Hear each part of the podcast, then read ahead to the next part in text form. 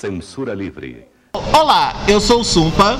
E eu sou o Felipe Campos. E, você, está no... No escurinho do cinema, chupando drops de anis, longe de qualquer problema, perto de um final feliz.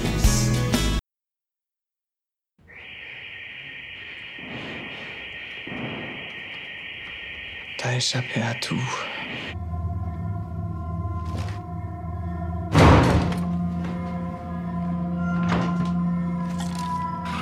Tu croyais que t'allais crever tranquillement dans ton sommeil. Et il arrive. Ça.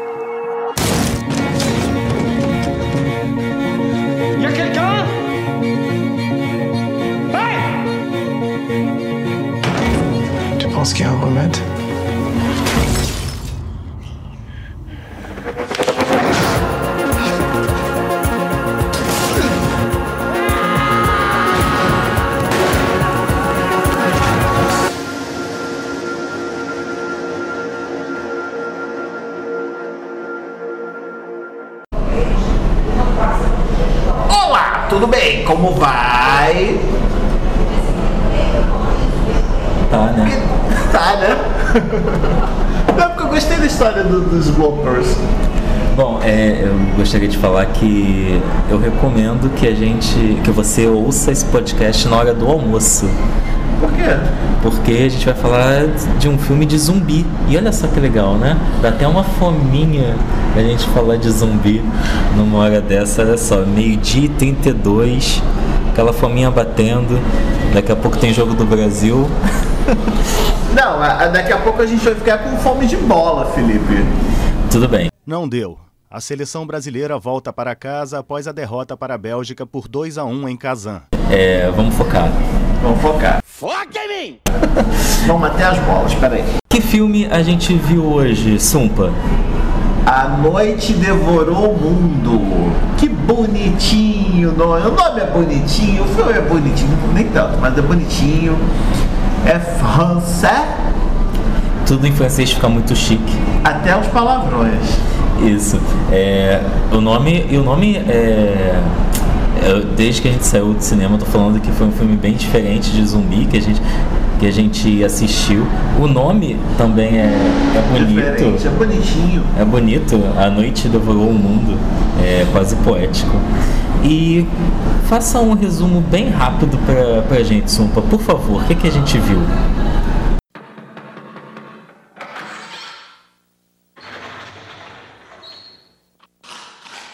Senta que lá vem a história.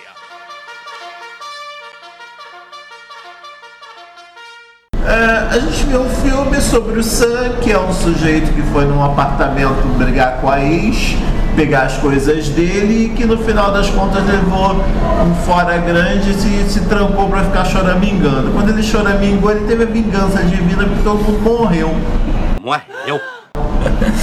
É, o Sam, quando acorda, ele percebe que o mundo tá de cabeça para baixo. É. E, e uma coisa que eu gostei logo, assim, de primeira, que é um recurso que, que me interessa bastante, que é quando o público percebe as coisas junto com o personagem.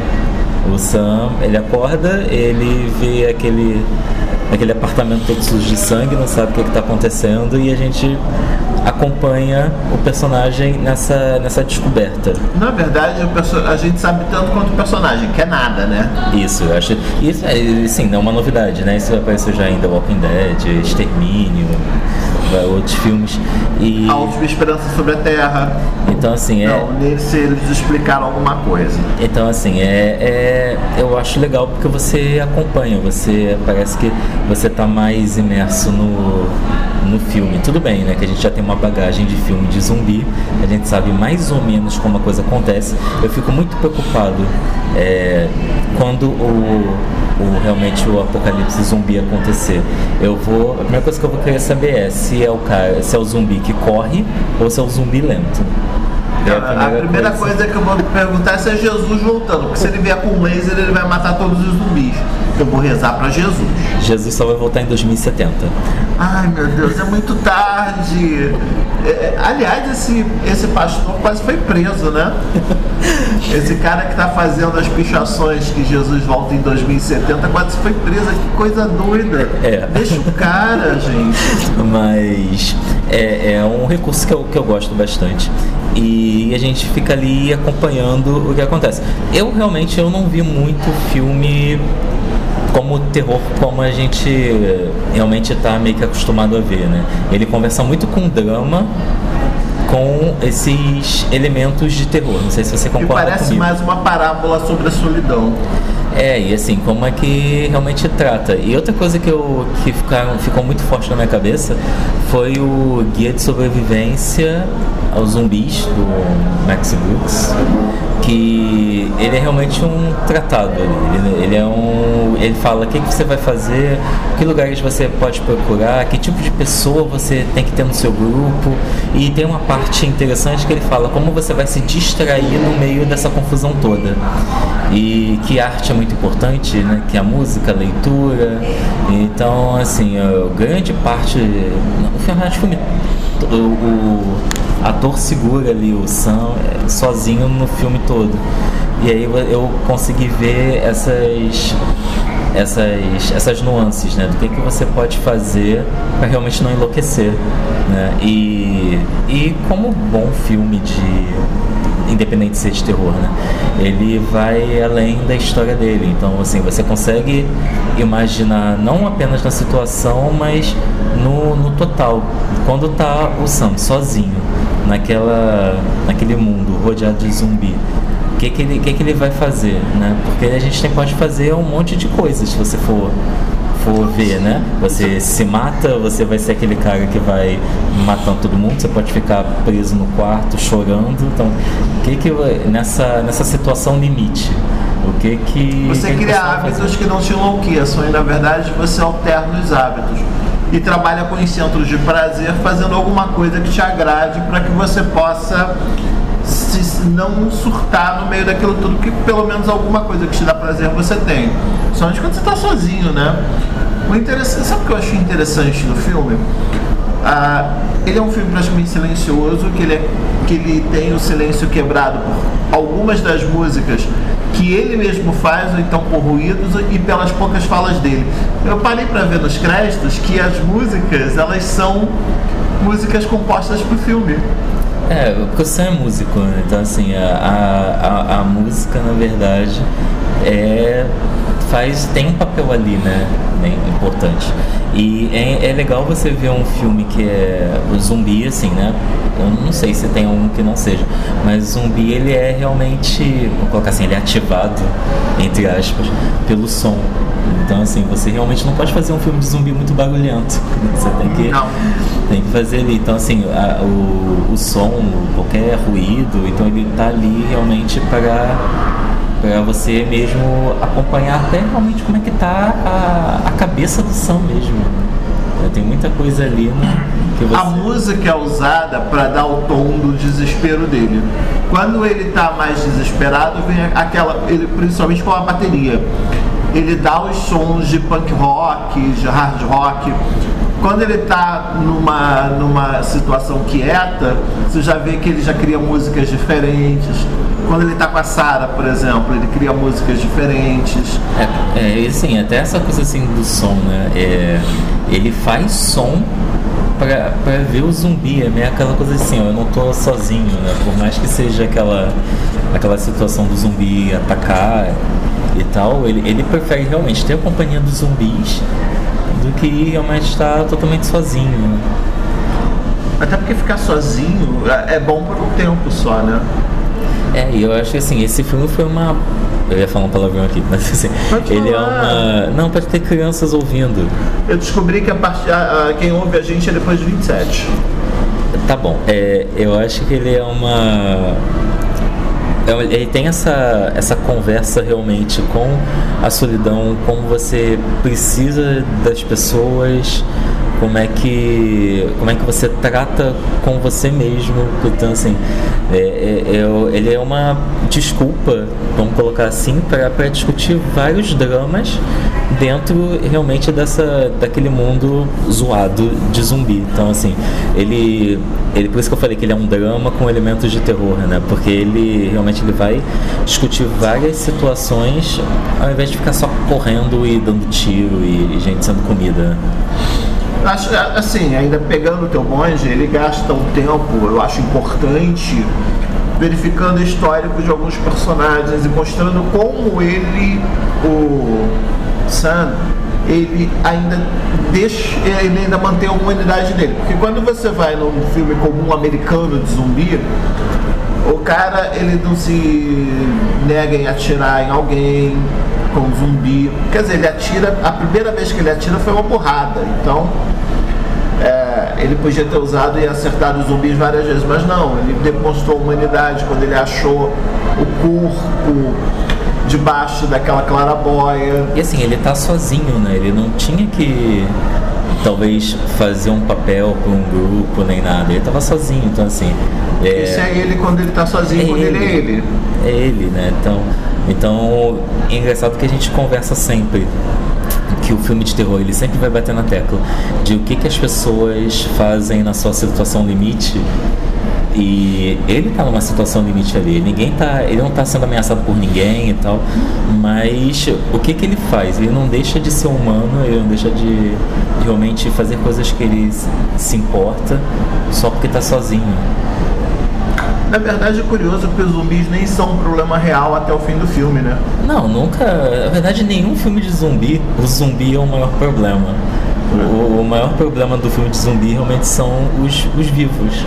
Como é que o, o vivo vai vai lidar com certa situação. Foi o que eu falei. Tem gente que chora num canto, tem gente que vai, vai estourar a cabeça e tem gente que vai ficar bem doida atirando para tudo quanto é lado. Então assim, quem vai ser, quem vai ser você nesse, nesse tipo de situação? No caso dele, ele foi a pessoa que ficou no apartamento da ex, né? No prédio da ex. Sim, e, e realmente ele e não foi procurar ajuda, né? então assim. Não, ele, tentou, ele, ele, ele tenta... viu que a coisa estava difícil, ele é acomodado. Isso foi uma coisa também, né, que do meio pro final isso até incomoda um pouco, porque é aquele filme assim, né? Acontecem coisas ali, aqui e ali, mas é um filme que de, de, não é de grandes reviravoltas, não tem muita ação, não, não tem correria. A, a então, gente assim... pode pegar uma coisa que é um subtexto, ele era Sim. louco pela ex e se manteve num ambiente em que ela ainda estaria viva, porque você tem o prédio dela, o apartamento dela, e a partir daí ele começou a tentar fuxicar e descobrir as histórias dos outros personagens daquele prédio. Ele, ele gasta um tempo vendo isso, a história do garoto, a história do médico que vira zumbi. É, mas eu acho que é, é foi a sua interpretação também. Eu vejo muito mais pelo lance de ter que procurar comida Não, e ver os lugares que são seguros, caso dê alguma besteira e tenha que correr.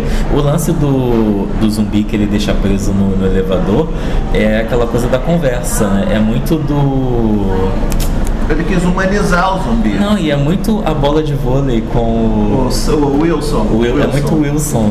É, é. Não, tanto que ele estava tão desesperado pela solidão que ele tentou quase morrer por causa de um gato, né? Gato é. que voltou pra dona. É, ele, ele tenta é, resgatar um gato para essa questão de companhia mesmo. E foi uma das situações que ele se põe em risco por conta de uma companhia. Praticamente as duas únicas situações de risco para ele. Foi, então, por conta dessa questão do, da solidão, né? Que a gente fala, ficar sozinho é muito bom, mas chega uma hora que, que não, não dá mais. Chega uma hora que você cria amigos imaginários, né? É, e assim, uma das grandes. E é o que a coisa do, do realmente estar sozinho é uma coisa que também vai muito pro Lovecraft, se você pensar no. Você ou morre ou você enlouquece quando você chega na, na situação, né? No que no clímax. Eu acho que esse filme tem todo aquele quê de terror psicológico clássico, cara. Sim. Isso é uma coisa que ninguém mais fazia, porque todo mundo começou a fazer gore, splatterpunk, essas porras todas. Então você não tem como pegar essa coisa mais classicona de como você interage só com o É, é, é, né, é questão assim de você fazer terror fácil. Você mete um mate ketchup na, na tela, bota um jump scare a cada dois minutos e, e pronto, você já fez seu filme de terror. Quando você faz um filme que ele, ele tem que ter um tempinho para criar atmosfera e a partir daí o, o, o espectador perceber o que está acontecendo, porque não é um filme de susto, né? Não. Ele não é um filme de susto. É um filme que você entra na cabeça do personagem. Então, talvez isso muito, isso faça até que ele não chegue ao grande público. Não estou aqui falando que o grande público é preguiçoso, nem nada disso. Mas assim, é porque a gente está tão acostumado a ver um certo tipo de filme. E aí quando vem outro, né? Não, na verdade o que acontece? A gente vê muito para grande público a versão americana desses filmes. Por exemplo, quando você via o grito, o grito tinha lá na Baixada ou lá no subúrbio, Meyer, assim, numa hora X. Aqui no centro, na, na, na Zona Sul não tinha. E você está falando já o grito americano não, já. Não, o grito, é, o grito americano e o japonês mesmo. Chinês, lá. É, o, o, o original mesmo eu só fui ver porque eu achei um DVD escondido na loja e tal. Cara, é assim, o terror deveria ser. A gente já falou isso brincando nos Sexy por Acidente. Aliás, Mulheres Alteradas a gente já falou isso brincando, mas é uma verdade. O terror deveria ter mais respeito, principalmente aqui no Brasil, porque existe um público para isso, existem editoras que estão surgindo de novo, tá tendo um renascimento do terror e a gente podia aproveitar esse momento para distribuir para todo mundo, né? E assim, é diversas formas de fazer terror. né? Sim, Então, de assim, qualidade. É, claro, claro, tem essa coisa da, da qualidade e, e não que talvez você veja um filme gore e, seja ruim, pode ser uma, pode ser uma experiência interessante, mas é, não fechar o terror num- num- numa forma de fazer e de ler, né? Então, Cara, eu tenho visto muita coisa, assim, ó, a terror, eu tô lendo os gibis, assim, que eu peguei nos eventos, e tenho visto muito boas ideias, ideias excelentes, que infelizmente elas são mal executadas. E porque elas não são fáceis público. O público às vezes ele imagina uma coisa meio simplinha. Mas você acha que essa, essa coisa de você fazer um. fazer esse tipo de, de trabalho é, e depois ele não vai pra frente e tal. E aí você bota a culpa no público, a gente fica muito nessa coisa. Eu tô falando isso porque. Como criador, você também é criador. É, é, pra quem não sabe aí, né, eu sou escritor, ilustrador, trabalho com terror e tal. E tava até um papo, rolou um vídeo aí, eu não vou lembrar de que- quem foi que colocou. E falando disso, que o, o, o grande problema, depois eu, eu vou colocar aí pra gente botar nos links e tal pra pesquisar. Depois a gente conversa mais até sobre isso. Que uma menina falou que o grande problema do quadrinho nacional não é distribuição, não é falta de, de chance os novos autores. Ela fala que o grande problema no quadrinho é porque não tem qualidade, que tem muita coisa ruim. E ela falou isso de um jeito que as pessoas desceram pra cima dela. Falar, como assim? Você vai falar que o quadrinho é ruim e tal. De repente a sua ideia, é o que você falou, né? De repente a ideia é A boa, boa só que ideia ela foi não foi. executada. É que nem, por exemplo, você vê muita. É um roteiro que tem uma ideia interessante, mas desenhos horrorosos. É, Então, assim, como é que você trabalha essa questão, né? Então, assim, é, muita coisa é, de público, tudo bem que você tem a questão do preconceito com o material nacional, isso Não, acontece. Filme brasileiro, então, é um desespero, né? Sim, mas, né, eu vi, um, eu vi aquele filme nacional lá que realmente eu, eu não curti. E eu falei por que eu não gostei. É Motorhead, porque- você não gostou do Motorhead. Não foi porque, ah, é, é, é nacional, é porcaria. Não, Mas você não é gostou do disso. Boas Maneiras? Já conseguiu ver? Não consegui ver, né? Porque eu gostaria de mandar um abraço, pra, inclusive, pra distribuidora, porque você só consegue Mas foi culpa no. sua. É, Você não é, né, realmente. É, é a vida adulta, gente. Mas tudo Não bem. Eu também, também quero botar a culpa aqui na, Na distribuidora. na distribuidora que só coloca num cinema que eu. Não. É complicado. É que nem o foi outro. convidado para uma pré-estreia não tinha como ir. E aí. Ah, mas não por isso. Tem aquele, aquele selfie para, para o inferno que eu até ganhei convite do, do pessoal da Boca do Inferno. Boca do Inferno, um abraço pra vocês. Mas assim, só tava na barra. E assim, eu moro longe da barra. Então assim, como é que você vai gastar mais tempo dentro do metrô e ônibus do que realmente dentro da sala Cara, de cinema? é, é absurdo. A gente vai render essa conversa até por esse assunto. Quer apostar? Sim, até porque a gente tá falando do filme francês que quando ele lançar, se lançar, a gente vai ver isso ainda, e a gente vai contar no dedinho da mão, de uma mão só, de Não, dar. é, é curioso. Eu sou dos anos 80, quando você só via certos filmes aqui no Estação Botafogo. Eu vi muito David Lynch no Estação Botafogo. Eu vi muito, muitos diretores que depois viraram cultuados que só tinha aqui no Estação Botafogo. Eu morava em Paradas Lucas, no subúrbio não tinha isso. É. Sabe, você tinha filmes de karatê. Mas você não tinha as coisas melhores. E parece Melhor não, não vamos falar melhor não.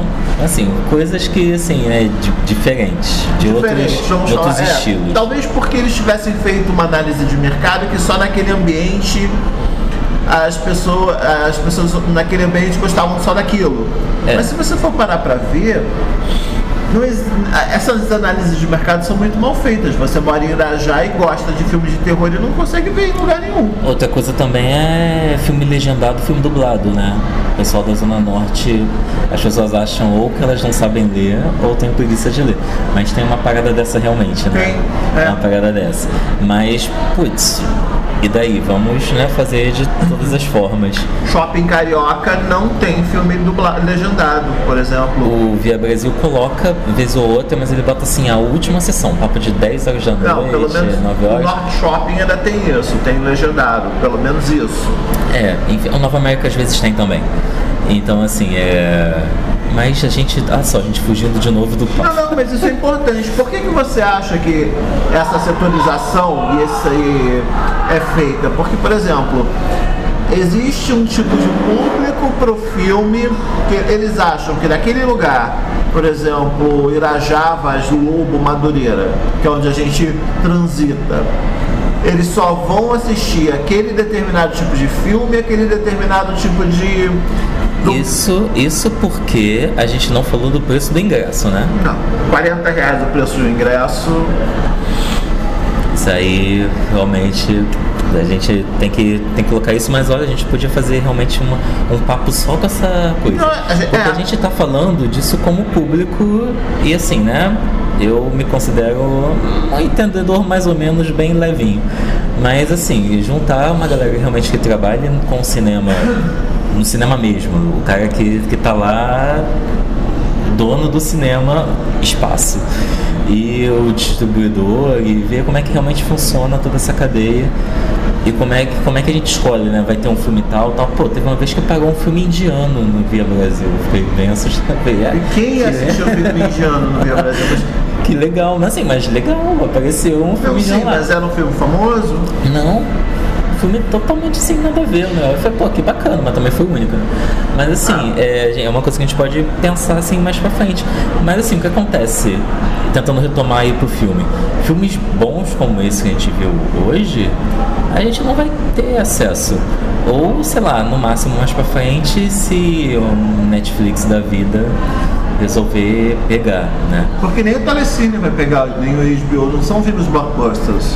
Não, né? Mas vai ser. Ah, sei lá, tem lá o Cult.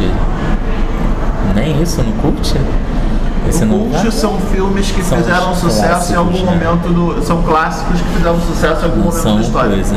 Eles têm um, um ou dois filmes mais obscuros, mas não entra tanta coisa assim. É, né? Então assim, ah, tem a. Então assim, vamos esperar aí que mais lá pra. Bom, Netflix botou a bruxa, né?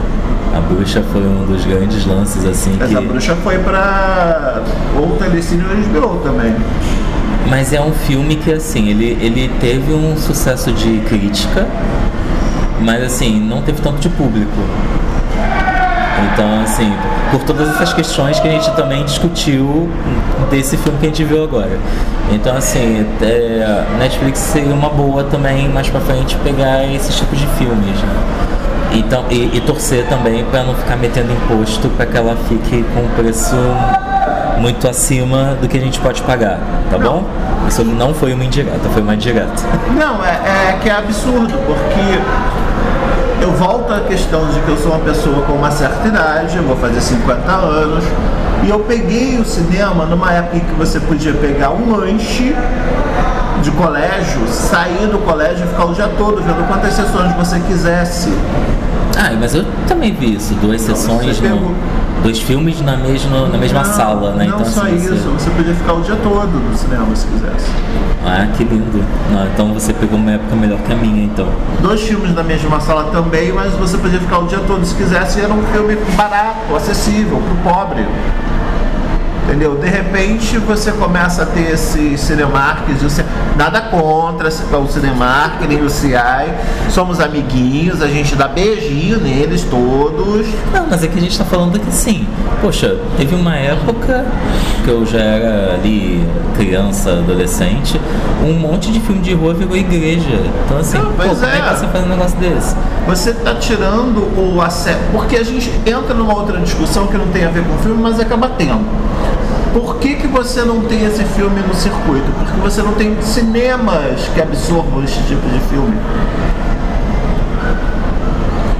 Você não tem mais cinemas especializados como era a Estação Botafogo dos anos 80.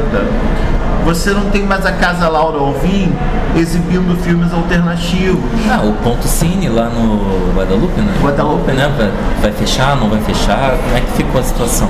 Entendeu? Você não está levando uh, o, o erro, o grande erro de todas as produtoras, de todas as distribuidoras, de todo mundo que produz é o seguinte, amiguinhos. Vocês precisam criar público. É, eu assim, eu tô pensando uma coisa aqui, né? Porque eu sempre vou fazer comparações com o mercado editorial. E assim, é, dos tempos pra cá a gente já viu livro pra colorir, livro pra ligar pontinho, livro de youtuber e tal. E assim, a galera mais mais chita na situação fala que isso é um absurdo, que é ridículo, que isso não é literatura. Beleza, não vou entrar nesse, nesse mérito, nesse assunto. Mas é comercial. E é, se são esses livros comerciais que pagam os livros mais cabeçudos, vamos colocar assim, né? Um livro que é bom, vai ter uma qualidade, é de um autor que é super prestigiado, tem público, mas ele não vende tanto quanto os outros. Então, o livro do youtuber vai pagar o outro livro. Então, assim, por que não pensar nessa situação também? De novo, eu tô falando como, como público, como alguém que gosta de filme. Eu não tô falando nada de uma coisa mais técnica ou de números e tal. Por que não pega esses. Tem questão de distribuidoras também, que eu sei que são coisas diferentes. Mas sei lá, será que um Vingadores Guerra Infinita não, não pagaria uma ou duas sessõezinhas, um horário lá desse filme, mas assim? Cara, vamos lá. Como se tornar o pior aluno da escola vendeu bem pra caramba. Danilo Gentili. Ele conseguiu ser man- mantido pela Paris Filmes, eu acho. O- eu fico louco daquele Christian Figueiredo, youtuber, vendeu bem pra caramba. O É Fada com a Kéfera vendeu bem pra caramba, porque tinha Kéfera. Molecada foi. Então, eu sou a favor de produzir material com esse povo que chama público, criar um fundo de caixa e de repente produzir um material mais aberto e levar para lugares em que as pessoas possam aprender a consumir isso. Porque, cara, é, 40 reais para pagar um cinema, 30 e poucos para pagar um cinema 2D. Não, Quantas isso vezes você é, consegue ir? Quantos filmes tem que não vir- viram água? é, isso a gente não tá falando de passagem, de comida, essas coisas todas.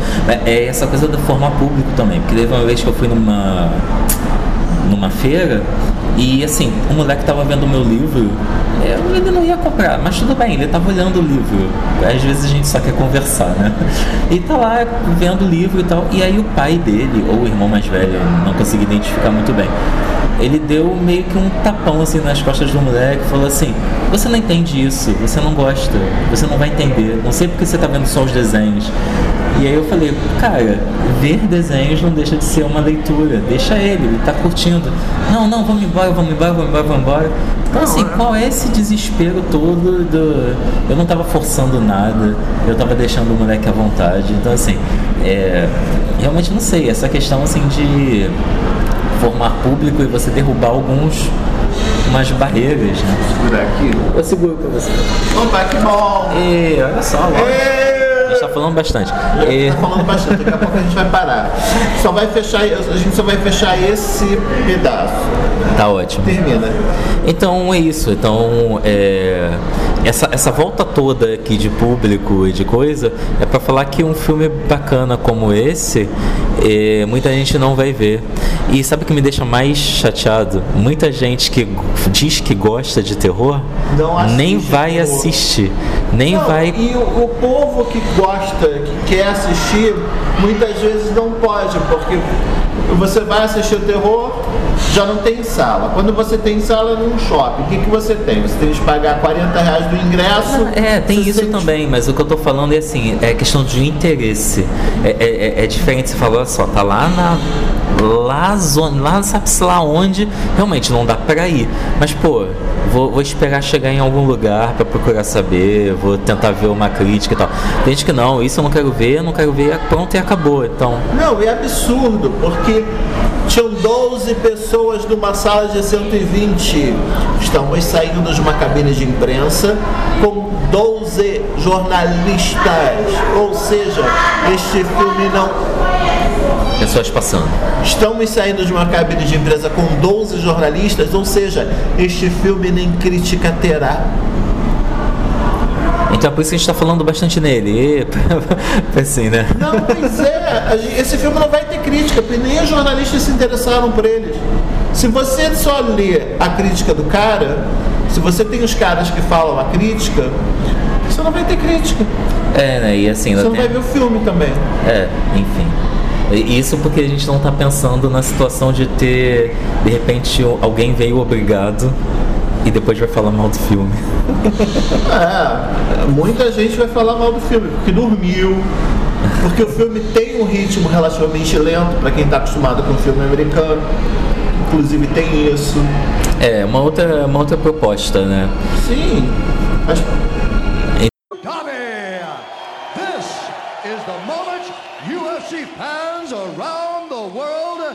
been waiting for. It's time! Então, é um, então assim, é, vamos lá, só pra gente terminar, que nota você daria pro filme? 8. 8 de 10. Eu também, eu também daria 8 de 10. É, E eu digo 8 porque eu acho que do meio pro final, eu acho que ele poderia ser um pouquinho mais enxuto.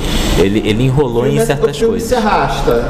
Também. A proposta dele é ser um filme mais cabeça e ele se arrasta nessa ideia. Sim, mas na primeira metade ele, ele ainda é arrastado, mas ele é ele é um filme que consegue se segurar muito bem.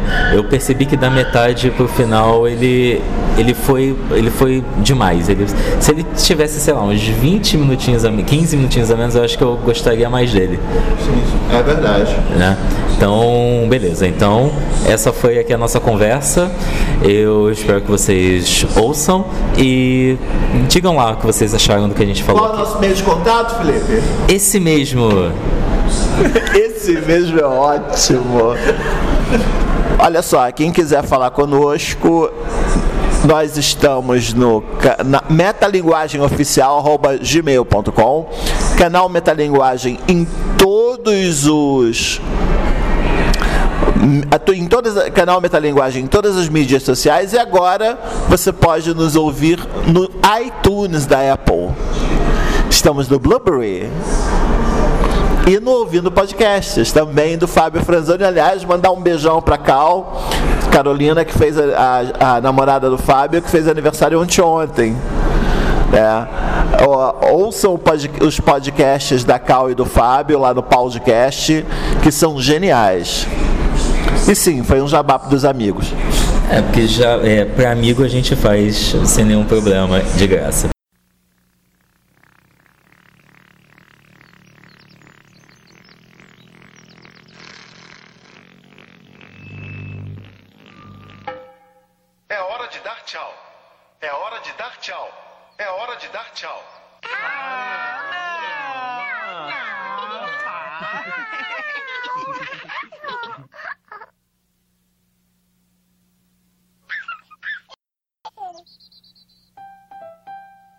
Tchau, Tinky Wink. Tchau. Mas beleza, então valeu, gente. Até a próxima. Tchau. E até porque a gente está no agregador de podcast do Fábio também. Estamos ouvindo podcasts que é do Fábio. Tchau.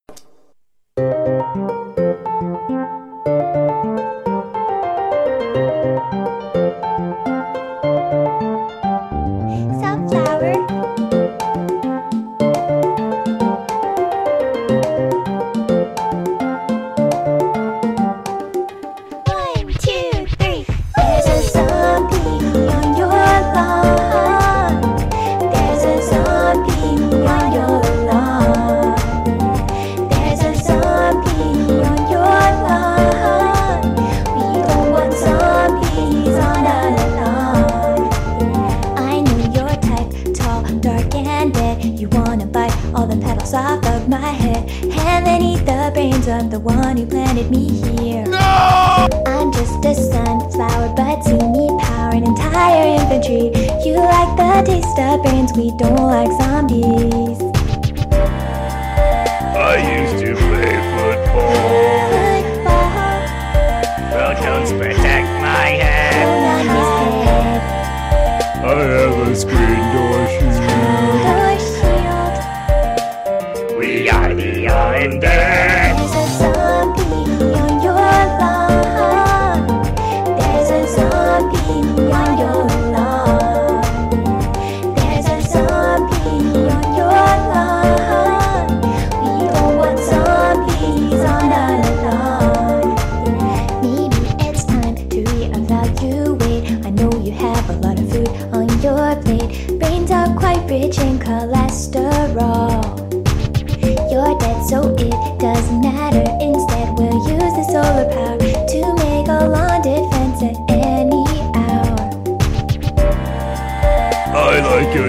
bicycle.